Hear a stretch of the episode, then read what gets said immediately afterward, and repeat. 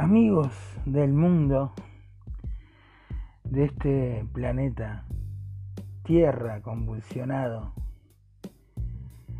en el siglo XXI, donde estamos, ¿no?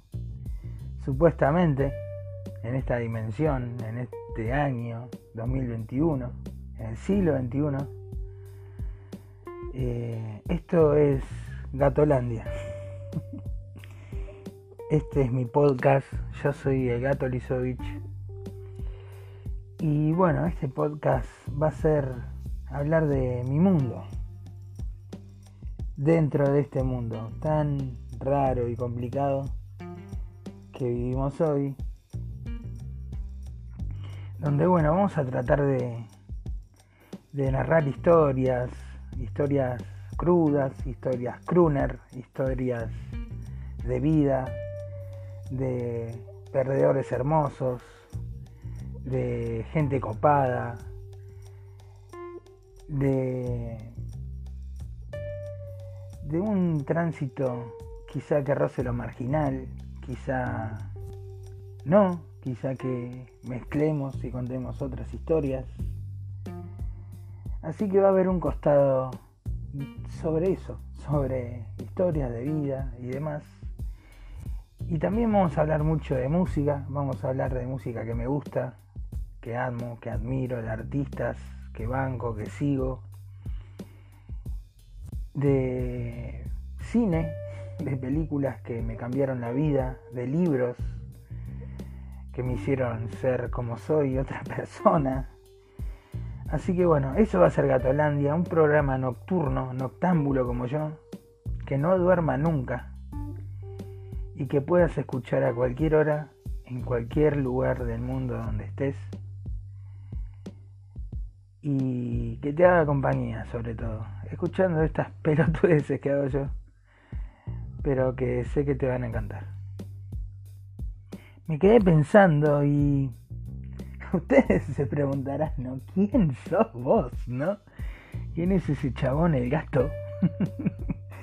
y vamos a hablar un poco de él el gato realmente no es nadie, ¿no?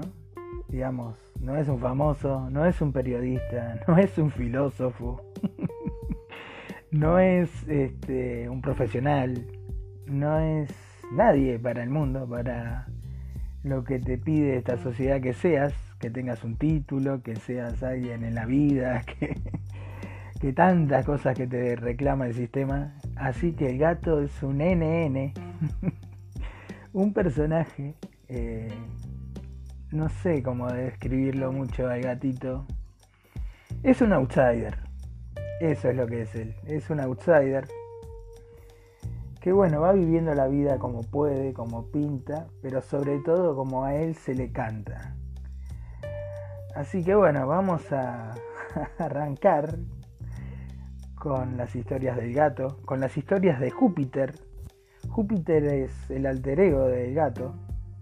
Júpiter es un poeta, eh, venido a menos, eh, que bueno, que ha descarrilado en la vida y que cuida coches, es un cuida coches de Pinamar, esta ciudad top balnearia, que algunos conocen, otros no, así que si estás por el mundo escuchando esto, y no tenés ni idea qué es Pinamar, qué es Argentina, te voy a contar un poco.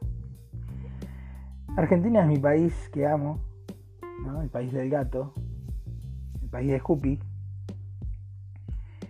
Y bueno, está en el culo del mundo. Como nos gusta decir a nosotros los argentinos. Argentina está ahí, cerca del fondo del mar, en el final del mapa. Pero Argentina es un país maravilloso, así que si no lo conoces, venite. Yo sé que el coronavirus no te está dejando viajar, pero cuando puedas, escapate del sistema, salí un poco y venite a Argentina, que es un país que tiene todo, tiene, como dicen, ¿no? Eh, todos los climas, tiene todos los colores en su paisaje, tiene la montaña, el mar, los bosques, eh, la sierra, la meseta, todas esas porquerías que no tengo ni idea yo de geografía, pero ustedes sabrán bien. Tiene todo Argentina, tiene las cataratas, tiene la costa atlántica donde vivo yo, que es un lugar precioso. Pinamar es un lugar hermosísimo que tiene el mar, medio contaminado, vamos a decir la verdad. Pero bueno, eso es culpa del hombre, ¿no? Y como está el mundo es culpa de él también, del hombre, de las mierdas que hace. Y por eso quizá el mar de Pinamar se vea un poco marrón, pero las playas son gloriosas. La gente que vive acá también es muy, muy mágica. Y tiene bosque, entonces el bosque y el mar hacen un lugar increíble para vivir. El gato es porteño, yo soy porteño. Nací el 16 de abril de 1979, hoy es 13 de abril 14 del 2021, así que estoy por cumplir 42 años de bollar por el mundo por todos los estados que ustedes se imaginen. Y bueno, eso me llevó a, vivir acá en Pinamar, que como les decía es una ciudad costera de Argentina, un lugar este, que intentó ser como Punta del Este, una playa top, un balneario a todo culo, como decimos los argentinos. Un lugar con una naturaleza zarpada que, que bueno, que los pioneros que lo, crearon, intentaron que sea un lugar natural, sin contaminación de nada, que sea puro bosque y médano y que tengas para disfrutar ese mar hermoso que tenemos, el mar argentino. Así que bueno, esa fue su idea y Pinamar fue creado en el 78 por Bunge y Show, ¿no? Dos profesionales de la arquitectura y demás, los paisajistas también, hubo mucha gente involucrada, visionarios, ¿no? Que vieron un lugar hermoso y planificaron una ciudad que quedó preciosa. en el medio, bueno, ciudad de Pinamar tiene muchísimas cosas, eh, muchas historias, mucho de todo.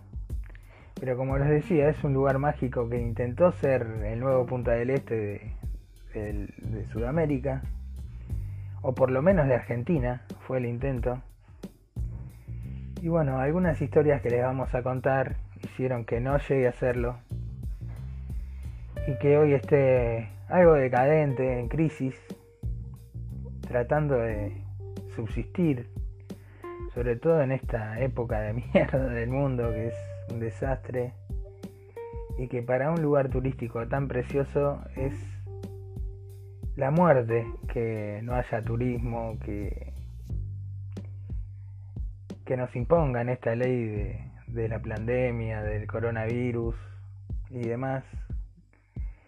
Que bueno, o te mata o te mata con su virus que no mata tanto.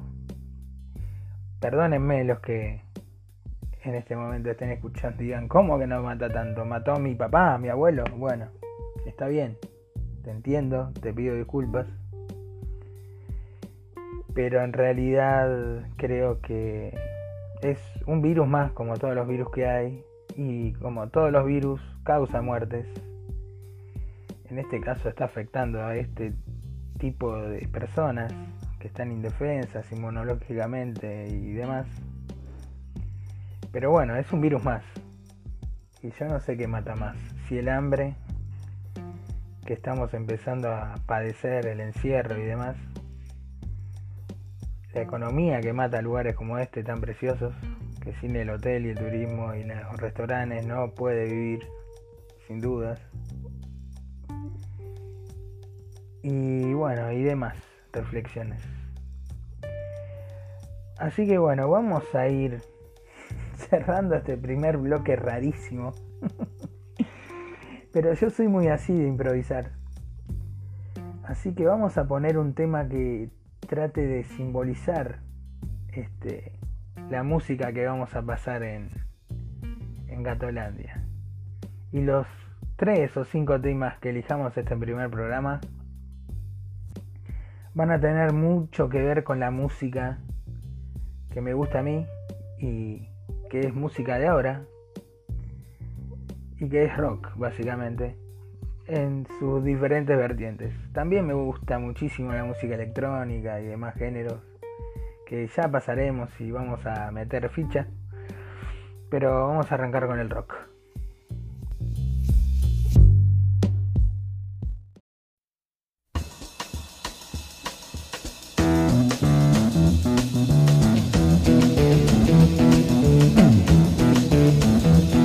You know the day destroys the night, night divides the day.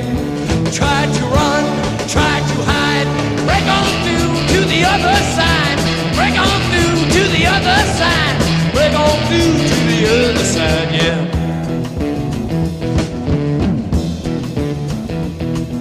We chased our pleasures here, dug our treasures there, but can you still recall on through to the other side. Break on through to the other side.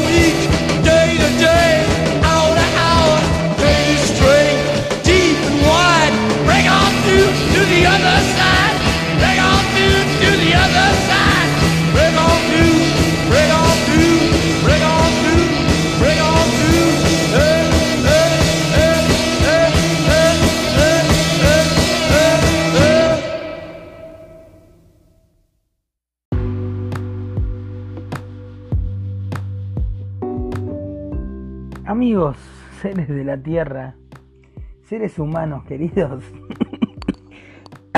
perdón que toso, suelo ser así de desprolijo. Son las 3 y 59 de la mañana, 4 en punto exactamente, en Gatolandia. Y bueno, acabamos de pasar nuestro primer tema, que es una gloria, es Break on Truth to the Other Side. Break on Truth, el tema, ¿no? Soy bastante malo para los nombres de los temas.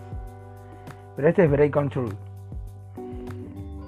De, de Doors, por supuesto. Y bueno, como esto es Gatolandia y es la vida del gato. De Júpiter y múltiples personalidades que tiene este ser humano Gastón Lisovich. Que ha vivido muchas vidas en una. Y por eso han decidido sus amigos y los dioses que haga este podcast.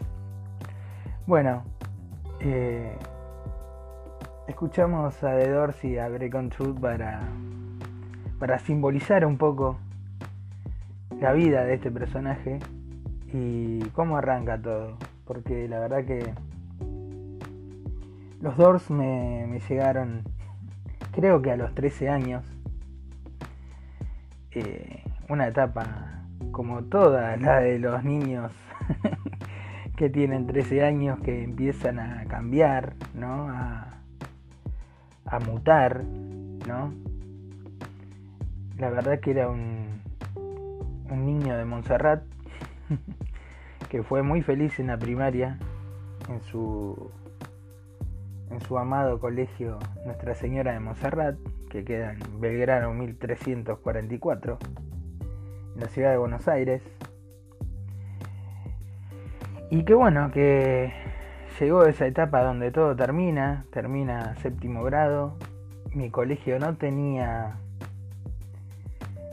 eh, secundario, así que bueno, todos tuvimos que emigrar es durísimo para los niños, ¿no? Emigrar y dejar a sus compañeritos y demás. Y bueno, a mí me tocó emigrar a, a un colegio privado que se llamaba Inmaculada Concepción de María, que quedaba en la calle Callao y Corrientes, que hoy no existe más, es un edificio bastante lindo. Pero que bueno, antes era como una especie de casa vieja donde donde bueno, la habían reciclado y transformado en colegio y ese era nuestro colegio, Nuestra Señora de Montserrat. Y donde, bueno, entro como cualquier adolescente o preadolescente, como se le diga, y empiezo a conocer muchísimos personajes, ¿no? de la vida y, conozco a un compañerito que, que es fanático de los Doors porque su hermano escucha los Doors y su hermano es mucho más grande.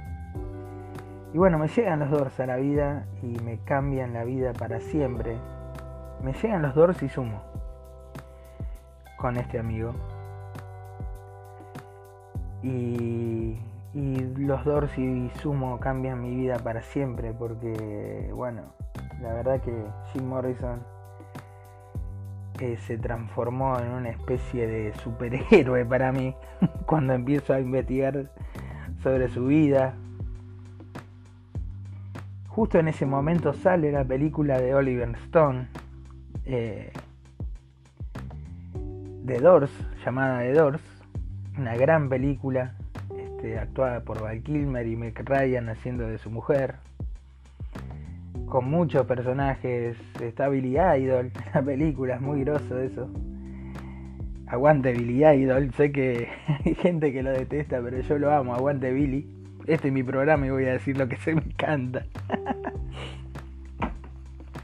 Así que bueno, la música de los Doors y ver la película sobre la vida de Jim Morrison es alucinante y me cambió la vida para siempre.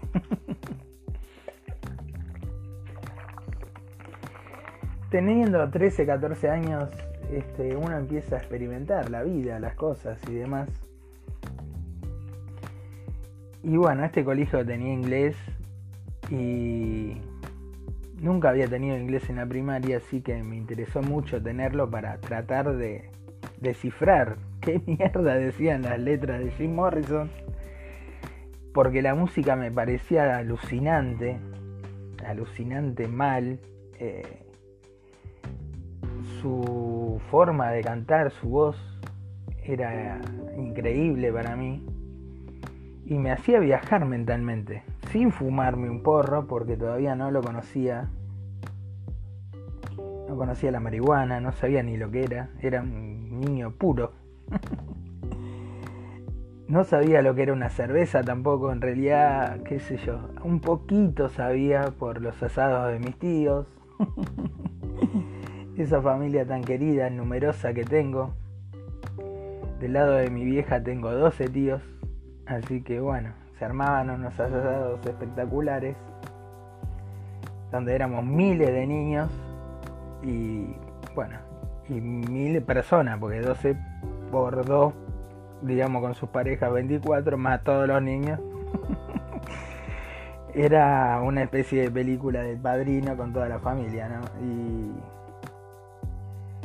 y bueno, entonces mis tíos, como buenos correntinos que son, me hicieron probar el vino y la cerveza porque es una tradición, ¿no? Que, que para ellos cuando sos chiquito ya empieces a probar el vino y la cerveza para después de grande ya que sea algo natural y normal como es para todos el consumo de alcohol en Argentina que lo amamos que siempre nos tomamos una birrita, que nos tomamos un vinito.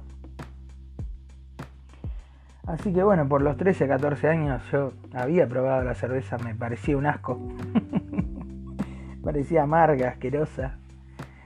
Y el vino ni hablar, me parecía más amargo, más asqueroso, más vomitable, me daba, no sé, arcadas automáticamente. Así que a los 13 años era un niño que amaba tomar Coca-Cola, Pepsi. Era muy fanático de la Pepsi, no sé por qué. Pero la verdad que en la vida siempre ganó Coca-Cola.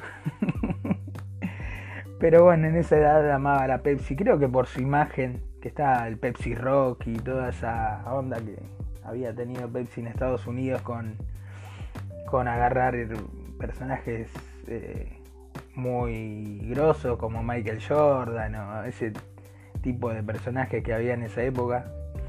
Así que bueno, yo quería ser de Pepsi porque la imagen de Pepsi era como la imagen de la juventud y Coca-Cola no hacía mucho en las propagandas. Estaba con Papá Noel y esas giladas. Así que bueno, yo amaba tomar Coca-Cola y comer cosas saladas como los, los palitos salados, que soy muy fanático de las papas fritas, todas esas porquerías que no hay que comer, bueno, amaba eso, gatito. Y bueno, llega su vida al rock y llega su vida sin Morrison que lo corrompe totalmente cuando empieza a entender sus letras. En realidad no a entenderlas, sino a, a como es a traducirlas. Y esa es una edad donde uno empieza a entender un poco la poesía y demás cosas que transmite Morrison que son alucinantes, ¿no? Quizá el mejor poeta para mí de América en ese momento donde él componía.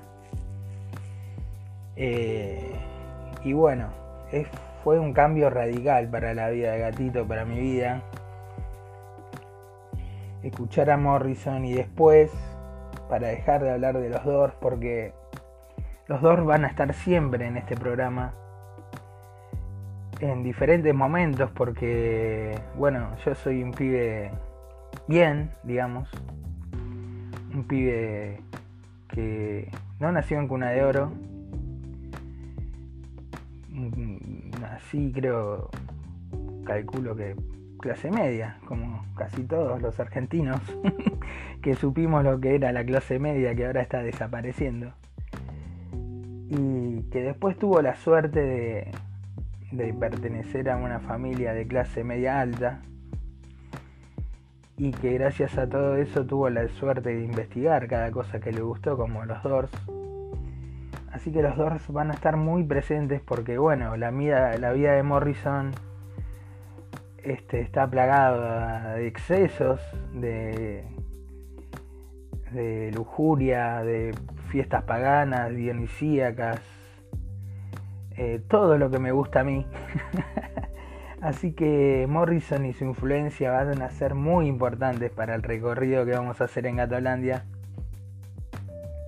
Pero bueno, hoy lo quería poner por, por eso, porque fue como un viaje iniciático hacia el rock, conocer a Morrison y a los Doors. Quizá hablemos en este programa de historias de rock, de Morrison, de quien sea, con data, que por supuesto no soy periodista, soy un periodista frustrado y que leeré antes de cada programa. No se cuentan los secretos, pero a mí me chupa un huevo, así que se los voy a contar. Seguramente leeré, estudiaré un poco antes de, hacer un especial o lo que sea que hagamos sobre algún artista que nos guste. Y, bueno, pero hoy no es eh, la idea de hablar de los Doors, es hablar de mi adolescencia y cómo entro al rock y llega Sumo. Sumo llega a mi vida como llega un compañero a ese colegio Inmaculada Concepción, que era un colegio, para que entiendan, muy raro, muy, muy raro. Era un colegio privado, pero no era un colegio bien. Tampoco era un desastre. era un creo que era un colegio medio pelo. Pero bueno, al ser un colegio medio pelo y estar ahí en pleno centro, caía gente de todos colores y uno de los que cayó fue mi amigo Tomás,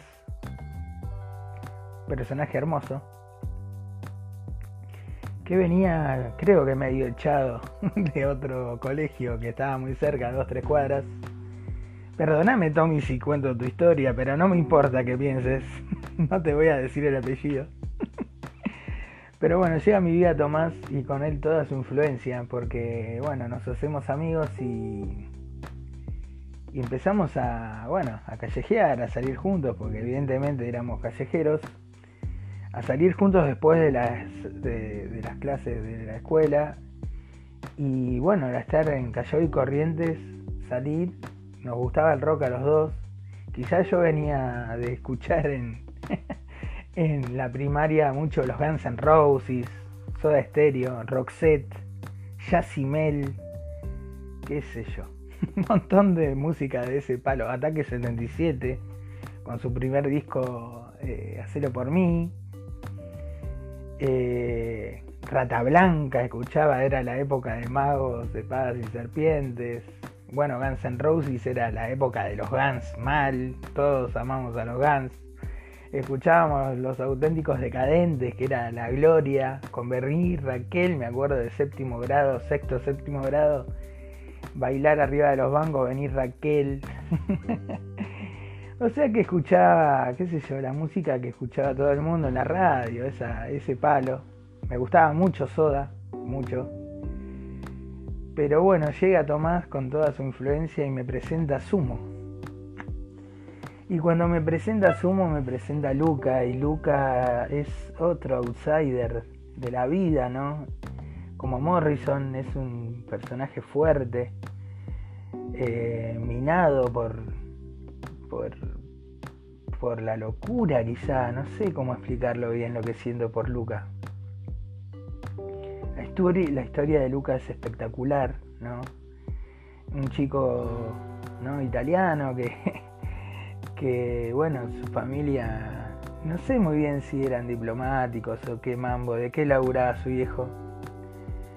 No estoy contando la biografía de Luca para que me esté escuchando, sino lo que, bueno, lo que yo sentí, interpreté con su historia y bueno, esas historias tan locas y mágicas de Luca yendo al colegio privado con el príncipe Carlos en Escocia, y, bueno, y cómo sale de ahí rebelde y loco y empieza a entrar en la movida punk ¿no? de, de Londres y de Inglaterra y que llega a conocer a bandas como los Clash y a los principios de Police y Joy Division y todo ese mambo espectacular que tiene la vida de Luca, que es una vida realmente espectacular y riquísima, aparte de lo que era él, ¿no? Que era un chabón con una personalidad súper fuerte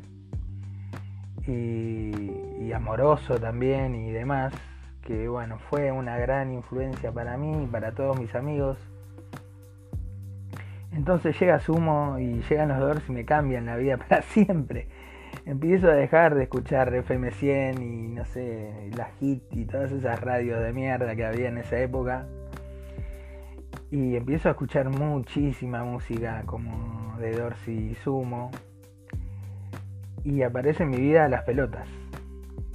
Pero eso lo vamos a dejar para el próximo bloque. Vamos a pasar un tema de Sumo. Que bueno, es difícil elegir uno de Sumo, la verdad. Pensémoslo es difícil, complicado. Pero bueno, vamos a pasar un tema sorpresa de Sumo sin anunciarlo y cuando volvamos vamos a decir por qué escuchamos este tema. Y si fue el primero que escuché en mi vida o no, ahora lo van a saber. O si es mi favorito. Vamos con Sumo.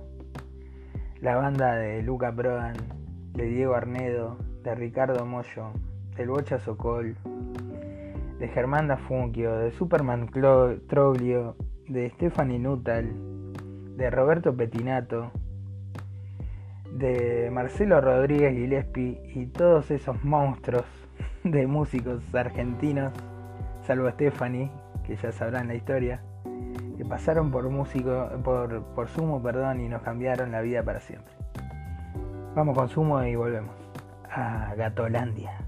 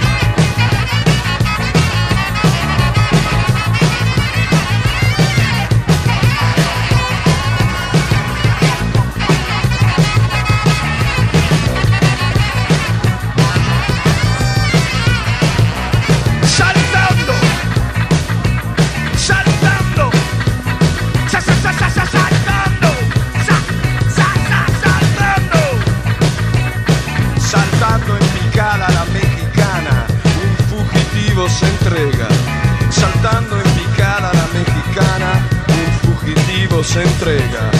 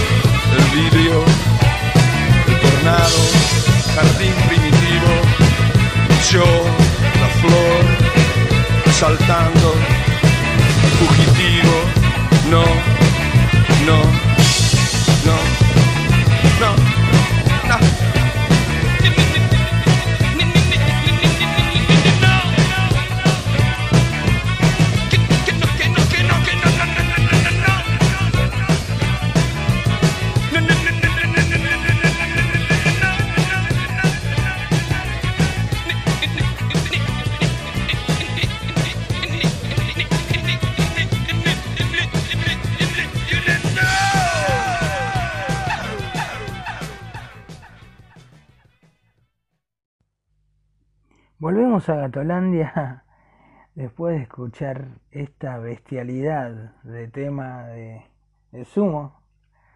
Mejor no hablar de ciertas cosas. y bueno, había dicho que iba a contar porque lo elegí. La verdad que, bueno, lo que me pasaba en esa época con sumo era que flasheaba con todos los temas que escuchaba. Este, Sumo ya había terminado su carrera, había muerto Luca y se había disuelto Sumo. Así que ya era la época donde aparecían divididos y las pelotas. Pero bueno, empiezo a escuchar sumo de todas las maneras, ordenadas, desordenadas cronológicamente. Y por supuesto, seguramente lo primero que escuché fueron los viejos vinagres, porque mi viejo pasaba música en una radio y esa radio tenía un camión gigante lleno de vinilos y me acuerdo patente de ver el disco After Chabón, la tapa, me sorprendió mucho el arte de la tapa y siempre quise saber qué era Sumo, así que cuando llegó a mi adolescencia, amé Sumo, quise saber qué mierda era esa tapa tan espectacular de After Chabón y empecé a indagar sobre Sumo, mi amiguito era muy de muy de, de, querer saber todo, entonces íbamos al parque Rivadavia donde estaban esos puestos hermosos en, en Caballito, en Buenos Aires, eh, donde vendían los cassettes piratas de sumo, de recitales de sumo en cemento, en Einstein, en no sé, en todos esos lugares locos donde tocaba sumo, en el paracultural y demás, y donde también te vendían, eh, perdón, cassettes, eh, amaba la época del cassette, amo el cassette, la, te vendían cassettes de de reportajes de Luca y de Data y de un montón de historias de Sumo. Así que uno alucinaba con el mundo Sumo siendo niño y enterándote de, la vida de Luca y, y, toda su historia de cómo vino a Argentina escapándose de la falopa y demás, que era muy, muy flashero, saber que él había tenido una vida de lujo para pocos, que realmente es para pocos, ¿no? Estar, ser compañero del príncipe Carlos es increíble. Es increíble y que sea tan rockero, que no haya tenido nada que ver con esa gente y que le guste el palo marginal y de andar por la calle y conocer a las personas sin importar si tenían guita, ¿no? Si eran de mundo, ¿no? Era muy alucinante saber todas esas cosas de Luca y de Sumo. Así que bueno, seguramente lo primero que escuché del Sumo fueron los viejos vinagres en la radio, que me parecía espectacular la letra, por supuesto, como a todos nos debe gustar los viejos vinagres, porque está lleno de viejos vinagres en nuestra vida, en Argentina. y ya saben lo que son los viejos vinagres, son estos viejos de mierda que nos viven cagando el mundo, la libertad y demás, los viejos vinagres. Y seguramente el segundo tema que conocí de Sumo habrá sido, no sé, hay que pensarlo bien esto. La rubia tarada, seguro, la rubia tarada, que también es una letra increíble, ¿no? El mundo de la rubia tarada. Creo que bardea soda ahí, ¿no? Se arregla el pelito. Lo bardea Cerati.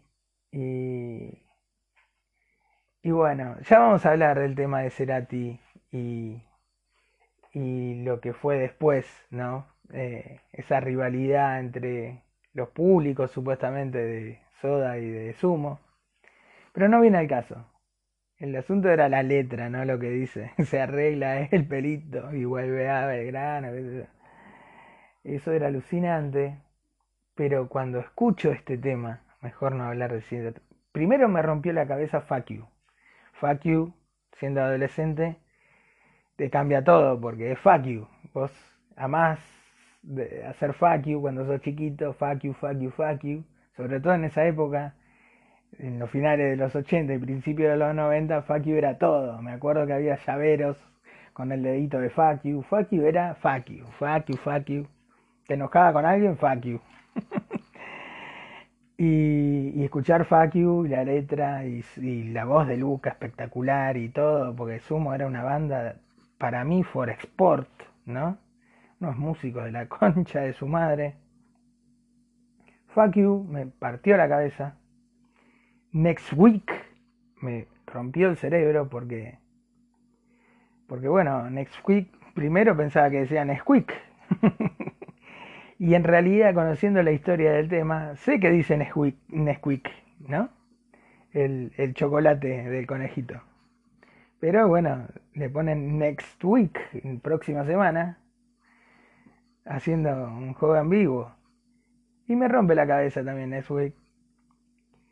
Por la música, porque es medio punk y demás. Pero cuando escucho, mejor no hablar de ciertas cosas. Ya sabrán, hermanos del rock que están del otro lado, que me cambia el cerebro completamente escuchar ese, ese tema, como escuchamos recién, porque la línea de bajo de Cóndor Arnedo es una locomotora que va todo tren y no para, no para. Así que Cóndor, si un día escuchás esto, te amo. no sé qué mierda te pasaba en la cabeza, eh, que eras y sos tan genio, pero ¿qué te pasó para hacer esa máquina, esa planadora que va todo el tema, te taladra el cerebro?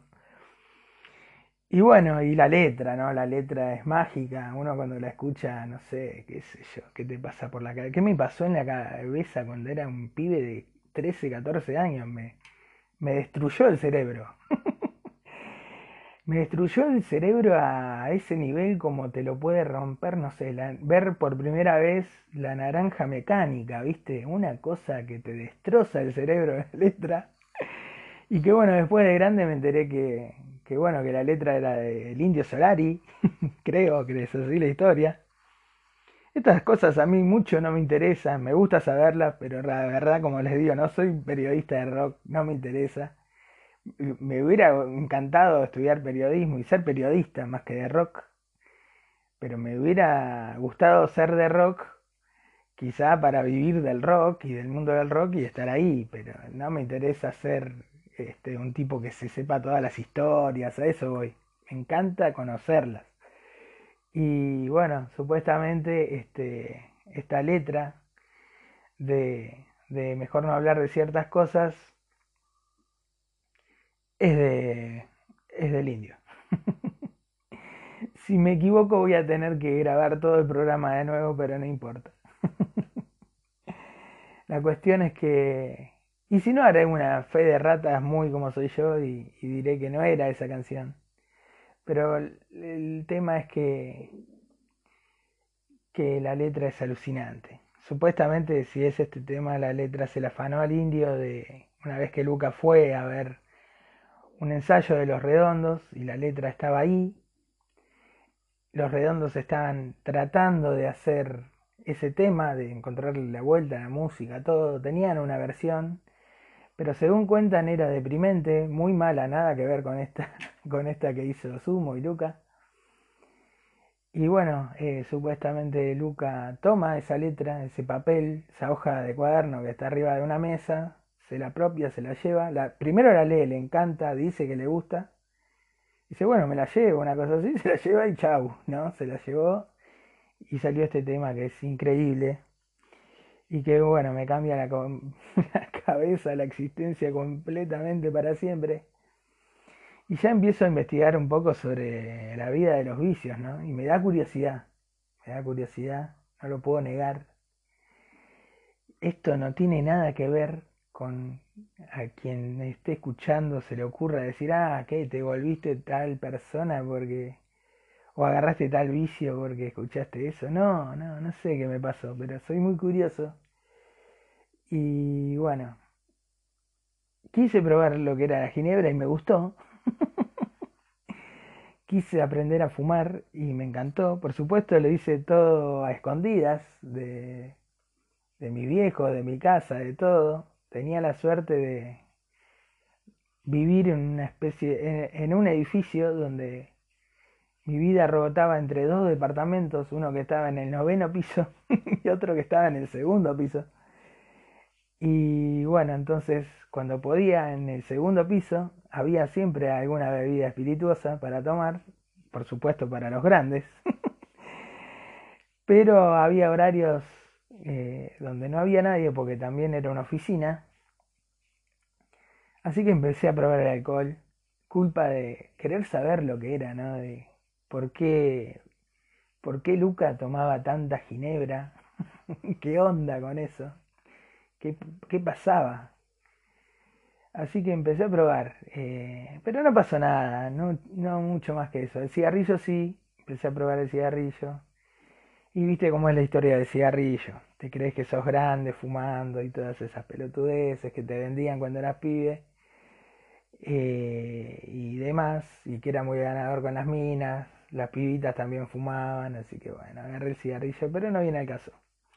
La cuestión es que llega también a nuestras vidas en ese colegio secundario Dividos y las pelotas. Y la verdad es que con Tomasito y un- varios compañeros, al no poder ir a ver a Sumo, empezamos a ir a ver a las pelotas, a lugares alucinantes como Arpegios, que es un local, un teatro, es, un teatro que está en San Telmo, en, Capital, ahí en, en Buenos Aires, y era un lugar, un antro hermoso.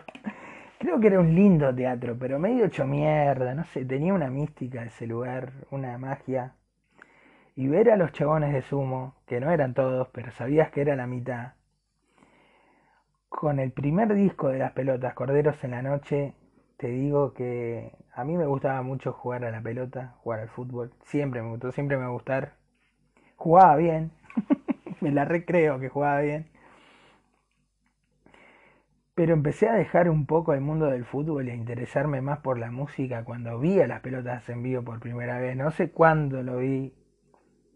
Sé que fuimos con Tomás y un par de locos más, con la bruja, Nico Giordano, te mando un beso y un par de locos más. Y, y fue alucinante ver a las pelotas. Me cambió, me cambió radicalmente la vida para siempre. Así que, bueno, porque una cosa es que Sumo y los Doors te la cambien, te la empiecen a cambiar, sean la patada iniciática, ¿no? Para que entres al mundo del rock.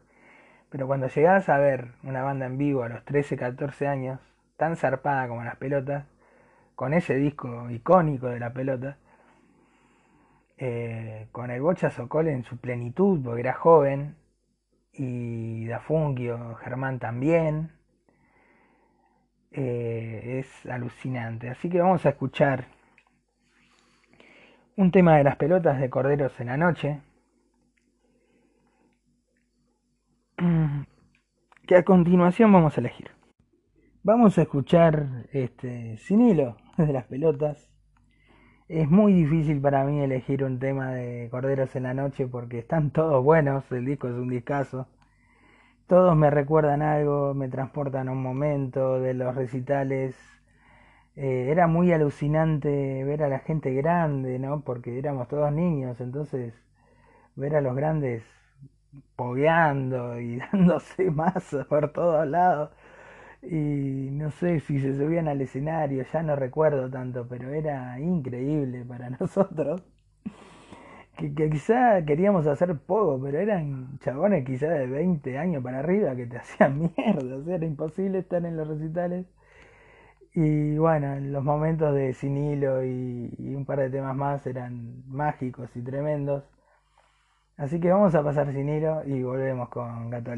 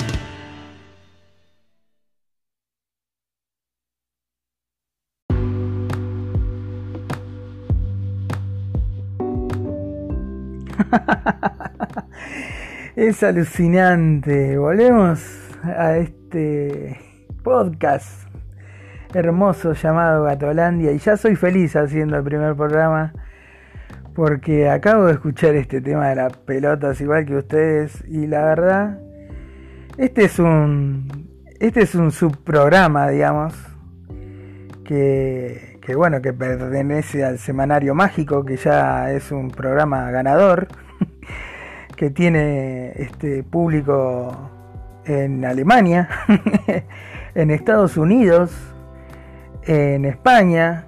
Un beso a Ángela. Olalaya, Olaya, perdón, Olalaya dije, me vas a matar, Ángela, un beso, Ángela. Ángela Olaya, este, con toda la Y que ustedes no pronuncian y también les queda no pronunciarlas. Bueno, un beso a Ángela que está en España y espero que, hayan volado igual que yo escuchando este tema de las pelotas, porque es increíble la energía que te transmite y no se quieren imaginar, no se, no se quieren imaginar, no, no traten de imaginarse lo que era estar en un recital de las pelotas a los 13 años, un niñito que iba primer año del secundario, ver a las pelotas en vivo. Era alucinante porque para mí Gustavo Jove es un batero de la concha de su madre. Eh, un alto batero, no sé, quizá para el mundo de los bateros no sea un tipo muy valioso o, reconocido, pero para mí es un batero de la puta madre. Eh, Gaby Martínez la amo, nunca, nunca entendimos qué hacía Gaby en la banda con tantos hombres, pero es un ser hermoso, Gaby Martínez transmite una energía hermosísima. Eh, yo creo que cualquier mujer que esté arriba en un escenario te transmite todo, ¿no? Te, hace amarla, que sea tu ídola, que, que flashees y la idealices como que querés eh, que tener una novia así y todo ese mambo. Y más teniendo 13 años. ¿Qué vamos a decir de Bocha Sokol, que bailaba para todos lados, sus, sus pasitos de reggae y esa forma que era única del Bocha de bailar? eh, de Germán, ¿no? Con su look y, sabiendo que era tan una parte tan fundamental de Sumo, Germán, el estar idiotizado tratando de ver qué hacía con la guitarra los que queríamos empezar a tocar la guitarra, qué cosas hacía, qué, qué talento que tenía para hacer la segunda guitarra de las pelotas, habiendo sido guitarrista de Sumo, echarse a segundo, tirarse, digamos, a, a un segundo plano y dejar a Tomás Sussman, que es una bestia y es hermoso como toca la viola, ser la primera, era como un gesto de humildad que los pendejos alucinábamos, decíamos, ¿cómo puede ser que este chabón, que es el de Sumo, lo deje al otro, loco? No puede ser, loco. Así que bueno, una época hermosa, eh, ver a, las pelotas en arpegios, que como les digo, era un lugar, era como un sótano, todo de cemento, rarísimo. El arquitecto que hizo eso, no sé cómo expresarlo, lo que siento con el lugar. Me acuerdo mucho de la barra, de la barra de arpegios, que tenía muchos cuadritos de las pelotas y de divididos y de sumo, así que seguramente era un lugar que para ellos era como su casa y y siempre salía en el sí de Clarín, que leíamos todos los niños, los pendejos, el cartelito de las pelotas en arpegios. Y también aparecía el cartelito de Divididos, que es lo que vamos a escuchar a continuación en este Catolandia, que se me acaba de ocurrir y que va a triunfar porque va a ser hermoso contarles estas crónicas de cómo vivíamos, ¿no? Y llega divididos, o sea, divididos y las pelotas llegan los dos con la misma fuerza en nuestras vidas. Escuchamos música todo el día, entonces escuchamos los discos de los dos, de las dos bandas, porque son Sumo y las pelotas. ¿Cómo era que se decía? Sumo, dividido las pelotas. ¿Entendés? Sumo no se dividió, dividido la pelota. Entonces era alucinante escuchar todo el día Sumo video de las pelotas. Y bueno, entonces empezás a ver a cuál de los recitales de Dividido podés ir. Escuchábamos este 40 dibujos, obviamente llegamos después. Todos estos discos nos los pasaba gente más grande, obviamente, porque si no, ¿cómo vas a hacer para ser tan capo de escuchar esos temas? Es imposible. Pero bueno, nos daba el bolsillo, calculo. También éramos mucho de ir a robar CDs.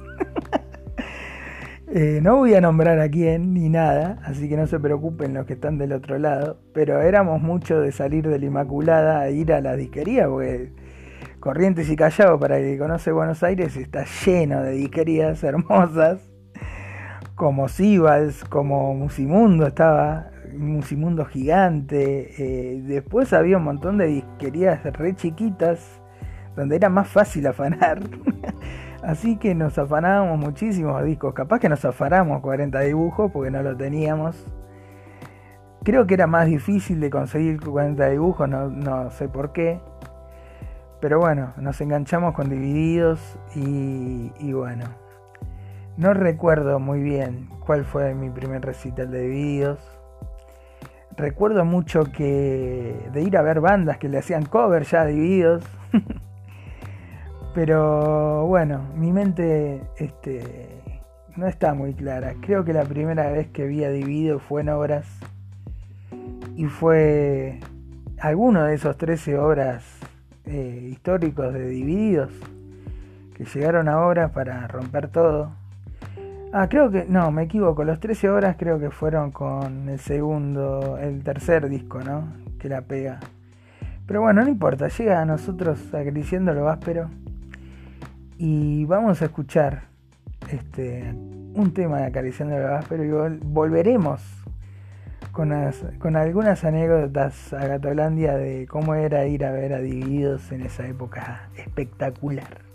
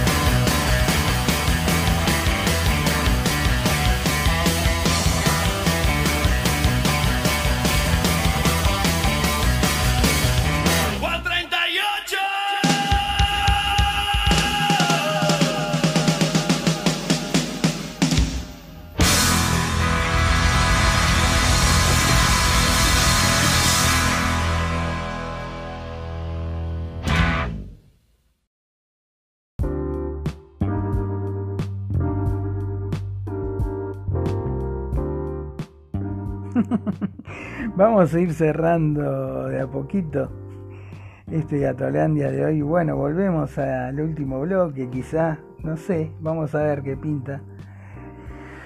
después de escuchar o al 38, ¿no?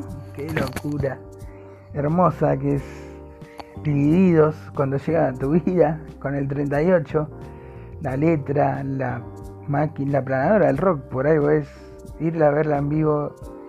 Eh, sí, fue en obras, estuve googleando mientras escuchaba el tema. Los 13, tem- los 13 obras fueron en el disco siguiente, ¿no? que es cuando Dividido la pega con la era de la boludez.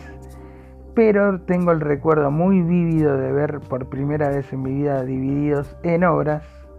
No fui a otro recital antes. No recuerdo por qué, no viene al caso, no importa. Pero fue increíble ver a Divididos en obras. Me cambió también la vida. Y bueno, este, la banda de Ricardo Mollo, El Cóndor. Y en ese momento Federico Gil Solá, otro gran batero que creo que Dividido se extrañó eh, cuando se fue.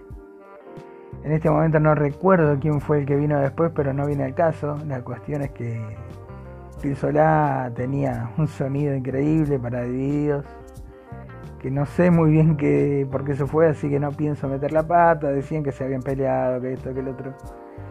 Pero bueno, no importa eso porque ya sabemos cómo es la historia de Divididos con los bateros. Y gracias al cielo y, su magia, este, hoy está Catriel Ciavarela, que según, seguramente y lejos es el mejor batera, el, el mejor batero, perdón, de la Argentina, lejos. Y, bueno, y encima tuve la suerte de conocerlo y es un ser hermoso. Así que bueno, esa era la historia de Divididos en esa época. Ir a verlo ahora también fue un shock para un adolescente porque quizá ahí ya tenía 14. Voy a nombrar a mi amigo Marito Rearte, que no recuerdo bien si vino al primer obra, que fuimos de, de Divididos, el primero de nuestras vidas, quiero decir, no el de Divididos. Eh, no recuerdo si vino Marito de Rearte, pero lo que recuerdo con Marito es que ya empezamos a ir a ver a Divididos a otros lados, quizás más adelante, como a Dr. Jekyll o, o a lugares más chicos, y disfrutar a Divididos muchísimo más que en obras, que nos parecía siendo niños un lugar gigantesco. Pues grande vas a obras y decir que no es tan grande, no es la gran cosa, la platea es una mierda. Eh, la platea no, perdón, la popular es una mierda, re chiquita, todo. Pero cuando sos chiquito alucinás que estás, no sé, en la cancha de River más o menos. Así que bueno, esa era la historia con Divididos, muy, muy espectacular y, bueno. Ricardo Moyo, te amo, toda tu vida es muy, muy grosa. Eh, Cóndor, lo mismo. Y bueno, haber conocido a Catriel dos noches, no que lo conocí. lo pude ver y charlar con él y su buena onda y me pase su teléfono y demás hacen que nunca muera mi amor por Divididos. Que este chabón me diga, che, te paso mi teléfono y si un día querés venir a vernos, me avisas.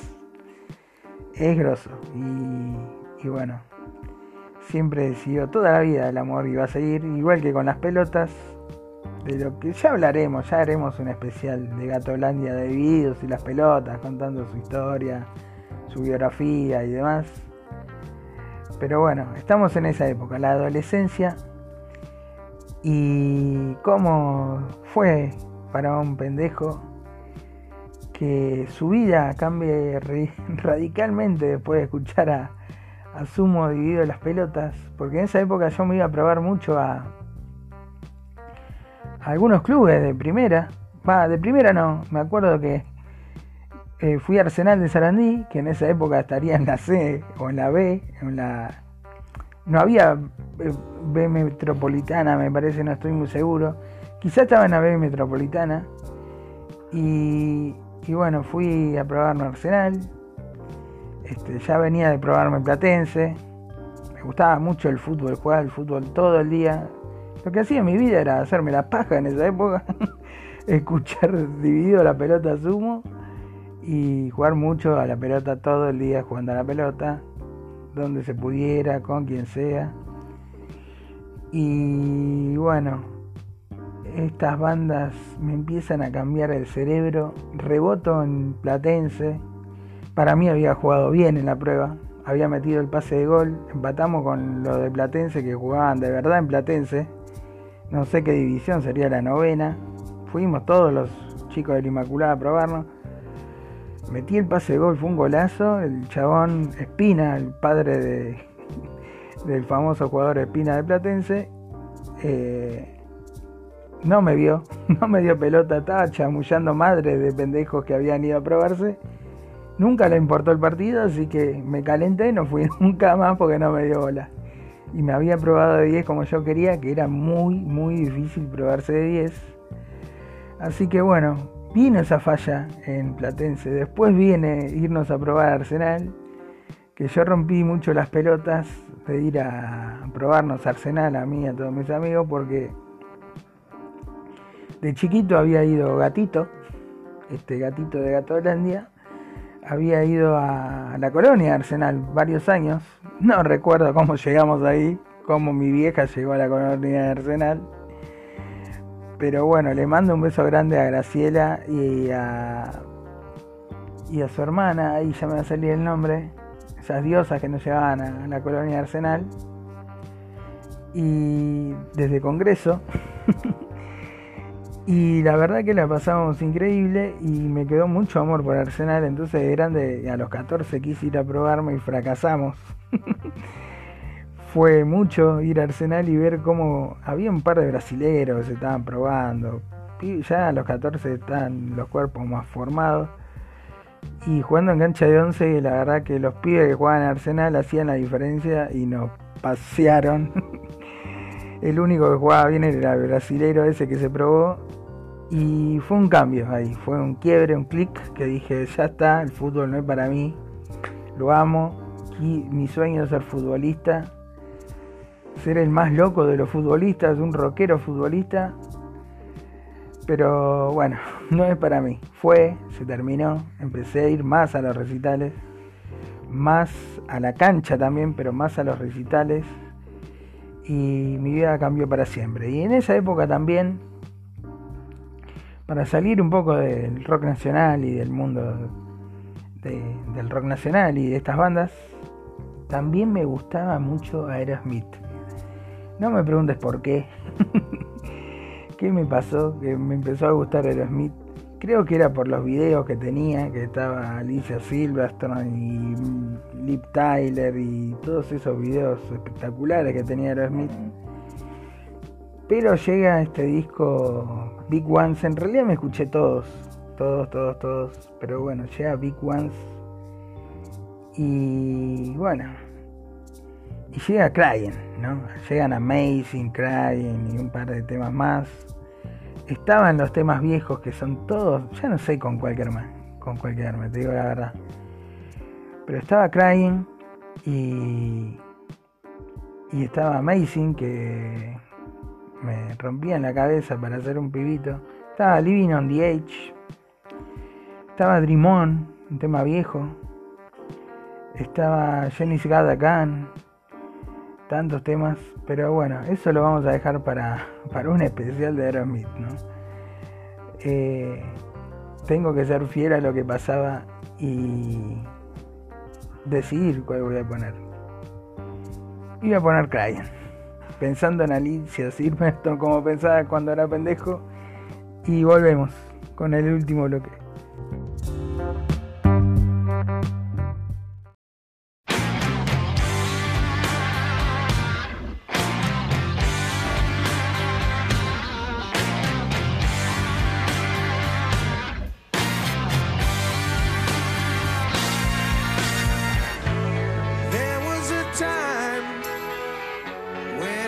So broken hearted. Love wasn't much of a friend of mine. The tables have turned, yeah. One calls me and then ways have parted. That kind of love was the killing kind.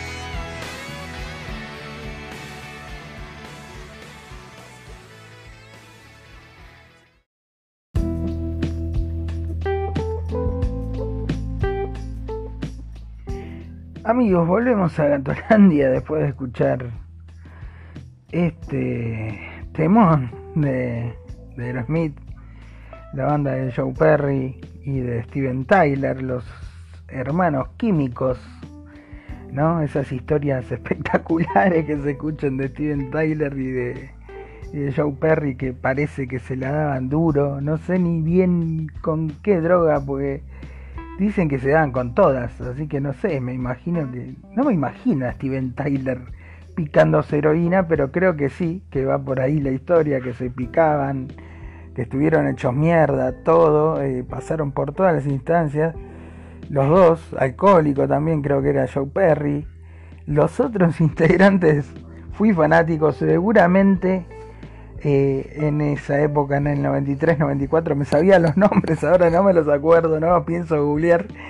Pero qué banda Aerosmith y tuve la suerte de verla varias veces, pero bueno, la primera fue en Argentina, en la cancha de Vélez, me acuerdo de patente. Fui con mi amiguito Ariel González, también de la Inmaculada. Era el primer recital grande al que iba, un estadio de Vélez lleno. O para mí estaba lleno, capaz que no estaba lleno. Pero era impactante estar en la cancha de Vélez viendo a Aerosmith, que venía a presentar ese disco Big Ones con todos, todos, todos sus éxitos. Así que fue muy, muy groso. Y como soporte estaban otra gran razón para ir a ese recital en la cancha de Vélez en el año 94, que eran los Caballeros de la Quema, una banda que, como les contaba, eh, había conocido porque con, con Tomás Martín Grondona y con Chaparro, un compañero nuestro, Gustavo Chaparro, íbamos a. Dije que no iba a nombrar nadie y estoy nombrando a todos, pero no creo que Musimundo me haga juicio por robarnos unos CDs de mierda. y bueno, no elegíamos mucho, era como que choreábamos al tuntún. ¿No? No me acuerdo ni dónde lo metíamos, entre la ropa, la carpeta, dónde. Pero la cuestión es que nos afanábamos cassettes, no CDs. Eran más fáciles, mucho más fáciles de afanar. Y bueno, algunos venían vacíos porque estaban como exhibición las cajitas. Y algunos venían con el cassette adentro, como el de los Caballeros de la Quema. Que el arte de tapa me parecía súper extraño no entendía una mierda qué significaba ni nada. el arte de tapa de los caballeros del primer disco. Creo que hasta el día de hoy no lo entiendo porque hace mil años que no lo veo, no lo pienso ver tampoco. Los escucho cada tanto, pero no entendí el arte. La cuestión es que me llama mucho la atención el nombre, Los Caballeros de la Quema.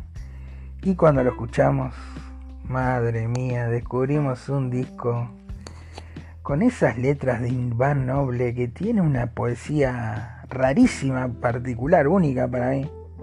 Una poesía con su sello de él, donde mezcla metáfora de fútbol con, con historias de amor de, desgarradores. no sé, tiene unas letras voladoras después.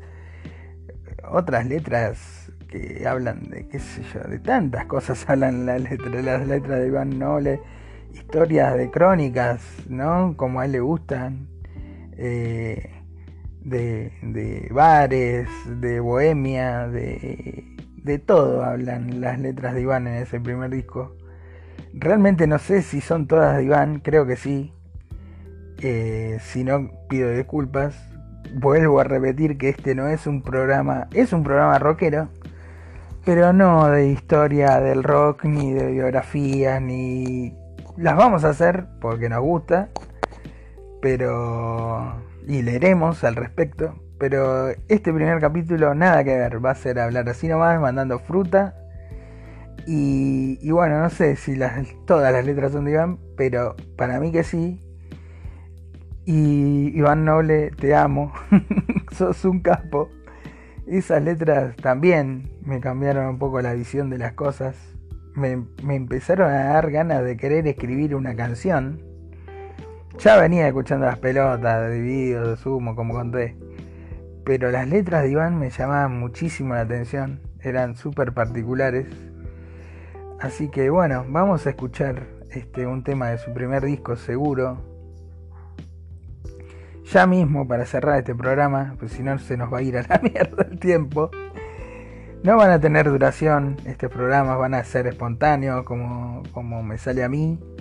Van a durar lo que sienta y lo que cierre la historia porque no están guionados, porque son un programa de radio que, bueno, salen en formato podcast porque no tengo radio, porque estamos en pandemia y no puedo ir a la radio de ningún lado pero la radio la voy a seguir haciendo y así van a durar estos podcasts, quizá dos horas, una, media, una hora y media o no sé, lo que pinte. Así que bueno, vamos a ir a escuchar un temita de, del primer disco de, de los caballeros, que por esos días también empezaron a transformarse una vez que los fui a ver en vivo.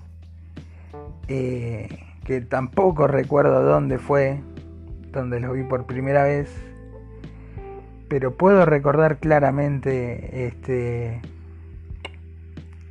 varios lugares donde tocaban, como por ejemplo arpegios también, como las pelotas, ahí en Cochabamba y Ay, no recuerdo muy bien la que cruza. Bueno, pero ahí en San Telmo, la calle Conchabamba, una parte oscura de San Telmo, no hay es bastante feo por ahí de noche, como íbamos.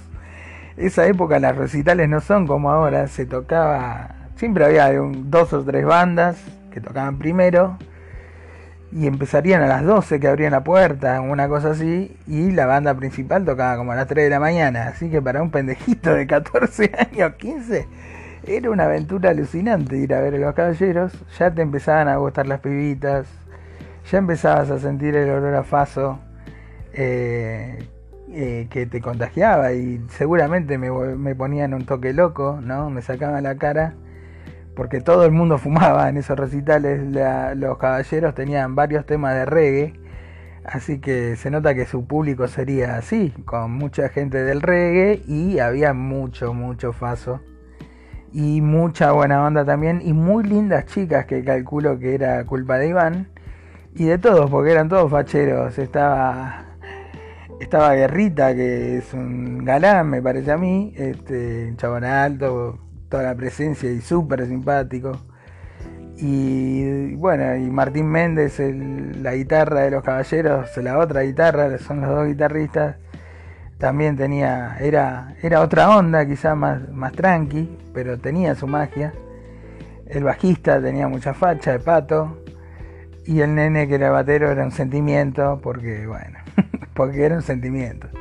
Así que bueno, vamos a ir con, con el último tema y nos despedimos de, de Gatolandia. Espero que les guste eh, este primer programa. Fue así, espontáneo, pintó, pintó que sea así.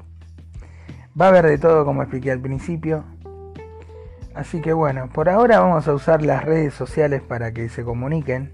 Eh, las redes sociales de Semanario Mágico, que es el programa madre de este delirio que tengo de hacer Gatolandia. Así que bueno, si tienen ganas de escribir a, a Gatolandia, nos van a escribir a Instagram, arroba semanarium. Semanario con M al final de mágico, semanarium. Después tienen para escribirnos al Facebook de Gato Lisovich, que soy yo. El genio de Gatolandia, este monstruo. Este creído. mentira, mentira, mentira. Eh, y al Instagram de Gato Lisovich también, arroba Gato Lisovich. Gato siempre con doble T, amigos. Igual creo que aparezco al toque, no sé por qué, Dios sabe, los algoritmos. Pero bueno, nos vamos a ir este, con este tema de los caballeros. lo pensé bien, lo pensé bien. Y vamos a ir con dos temas de los caballeros de la cama para cerrar. El que quiere lo escucha, porque esto es Spotify, su plataforma favorita del mundo mundial. Y el que quiere lo escucha, y el que no quiere no lo escucha. y el que no lo quiere, capaz que ni me escucha a mí, adelanta y escucha los temas, y no me escucha a mí. bueno, vamos a ir para cerrar este, con los caballeros. Este, como siempre, vuelvo a repetir, le mando un saludo gigante, más noble, estas letras que tenía. Y, y, decirle que le agradezco muchísimo, porque culpa de él conocí a Bukowski, que esto es muy loco lo que voy a decir. Pero un día lo vi con una camiseta de un chabón, así, que era Bukowski, y yo creo que lo estábamos viendo en Match Music, fuimos a verlo, un recital de Match Music con mis amiguitos un recital de esos que se hacían en Match, eh, en el estudio de Match Music en Córdoba y Uruguay, y Paraná, ahí, Match Music, el primer Match Music. Y bueno, estaba tocando la banda, eh, va, digo, sí, tocó la banda, esperamos como niños fanáticos que éramos a que se vaya todo el mundo, y lo enganchamos a Iván con mi hermanito. Recuerdo que mi hermanito le pidió el autógrafo por mí, porque yo le dije, pedíselo vos que a vos te lo va a dar, porque soy chiquito. Yo le llevo 5 años a mi hermano, así que ponele que mi hermano tendría yo 15, el 10. Así que muy tierno a mi hermano le dijo, hola Iván, ¿no me das un autógrafo? Iván con todo el amor del mundo, toda su facha y toda su simpatía, porque lo he visto, que es muy simpático el loco en esos momentos. Eh, bueno, le firmó el autógrafo a mi hermanito y tenía la, remera de Bukowski y se me dio por preguntarle, ¿y ese quién es, Iván, que tenés en la camiseta blanca esa? ¿Se acuerdan de esas camisetas blancas que uno se con láser se ponía la cara de alguno, esas giladas? Iván tenía una con la cara de Bukowski. Entonces me dijo, este es Bukowski. Digo, ¿qué mierda de Bukowski? no creo que le haya dicho qué mierda de Bukowski, pero bueno, se entiende. Y, y me contó quién era Bukowski. Y por supuestamente al otro día ya estaba en la calle corriente después del colegio buscando libros de Bukowski, baratos que me pueda comprar, no, no los, los recién salidos del horno, sino este, usados, ¿no? que hay mucho en la calle corriente. Leí el primero de Bukowski, y esto lo vamos a dejar para otro programa porque me, aniquiló el cerebro. No sé si era Pulp o, bueno, uno de esos de Bukowski, este, Factotum, uno de esos libros de Bukowski que me arruinó el cerebro para siempre. Entre las letras Iván Noble, Luca Prodan, Morrison y Bukowski. Y bueno, acá estoy, muchachos. Así que vamos a cerrar con dos temas de los caballeros. Que podríamos poner, es un discazo de primero, manos vacías. Ahora me acordé bien cuál era la tapa. La tapa era Los Caballeros de la Quema, unos chabones en la quema. Esa era una foto, me confundí de etapa. La que no entendía mucho era la del disco Sangrando, esa era un arte rarísimo. La de los caballeros de manos vacías eran unos chabones en la quema y no sé, yendo a buscar comida, quemando basura, qué sé yo, qué mierda ya. Así que bueno, vamos a pasar. Podríamos pasar Patri, que es un hit muy ganador. Iván se habrá ganado mil minas. Sé que se ganó Natalia Oreiro, le mandamos un beso a los dos. Pero, pero bueno, eh, es muy hermosa Patri, la letra, todo. Carlito fue el hit del disco, el el primero la pegó. Pero vamos a pasar dos temas que nada que ver. Vamos a pasar Buenos Aires, esquina Vietnam, que era el que más me hacía saltar en recitales de la Correpi, donde tocaba siempre Los Caballeros. Los que no saben qué carajo es la Correpi, bueno, es una, digamos que una especie de, de agrupación que defiende este, a los eh, a las víctimas del gatillo fácil de la policía, estos policías que hijo de mil puta que te matan por la espalda, o porque sos pobre, o porque sos quilombero y no te quieren ver más sobre la faz de la tierra, o lo que se les cante, como hacen los policías. No todos los policías voy a meter en la misma bolsa, pero estoy hablando de la maldita policía, de los hijos de puta que mataron a Walter Buracio, a mil casos que hay. Y bueno, entonces en esos recitales de la Correpi era alucinante ver, escuchar este tema Buenos Aires, esquina Vietnam. Se armaba el pogo, había una parte muy copada para apoyar y saltar, eslamear y mollear. Así que vamos con ese. Y después con Milwaukee, que es uno de los últimos temas del disco y que es un tema muy particular, que dura 8 minutos. Así que entre los 4 y medio de, del primero de Buenos Aires, esquina Vietnam, y los 8 de Milwaukee, muchachos, le quedan 15 minutos para escuchar música. El que quiere se queda y el que no, no. Un abrazo grande, nos vemos en la próxima, el segundo capítulo de Gatolandia, desde Pinamar, Buenos Aires, Argentina.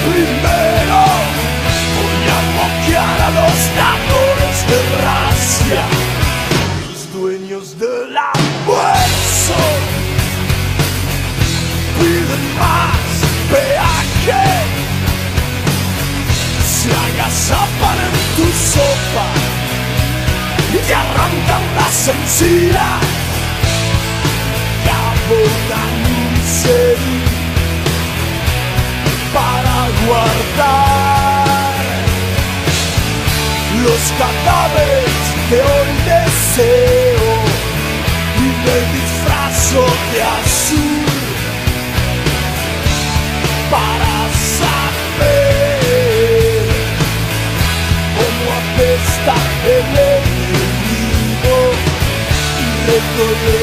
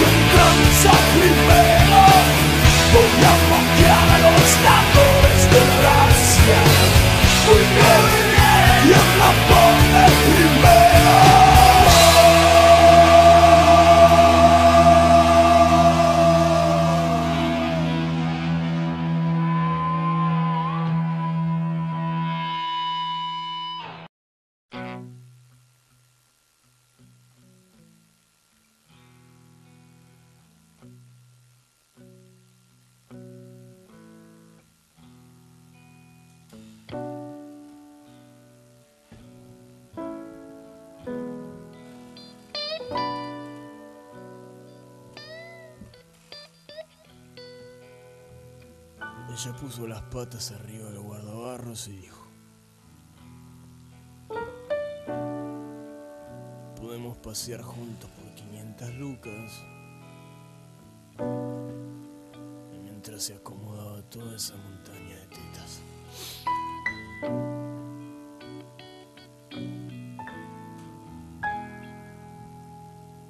Mal puerto, mami, le dije siempre que viajo vuelvo solo.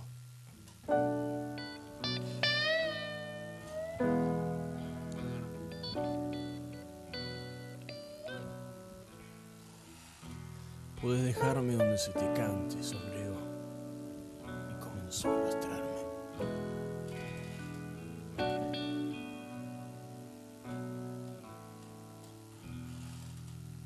Entonces subimos 39 escalones. Ella pateó una puerta Yo apagué casi todas las luces de ese cuarto mañoso.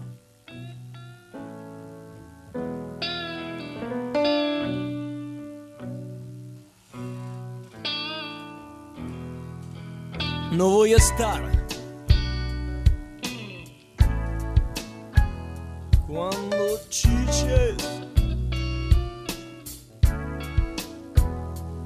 Voy a irme.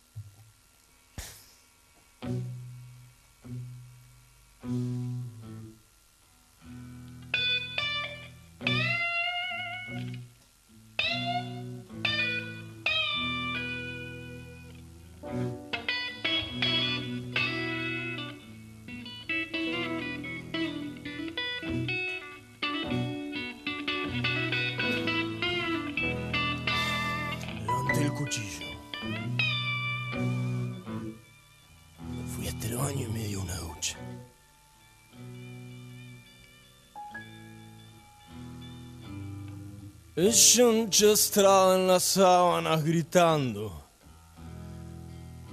¡Hijo de puta!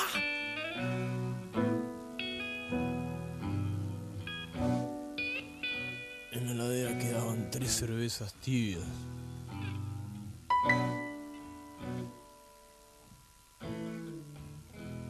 En 15 minutos había un tren en Constitución y yo no estaba tan lejos.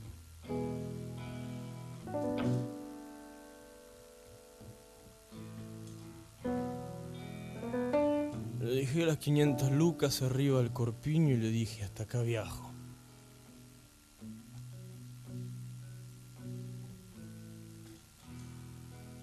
Fui justo antes de la primera sirena.